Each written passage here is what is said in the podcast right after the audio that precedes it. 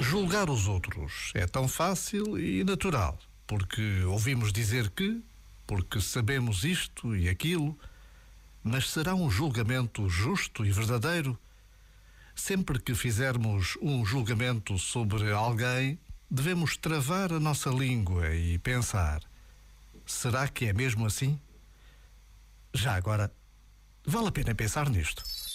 Este momento está disponível em podcast no site e na app.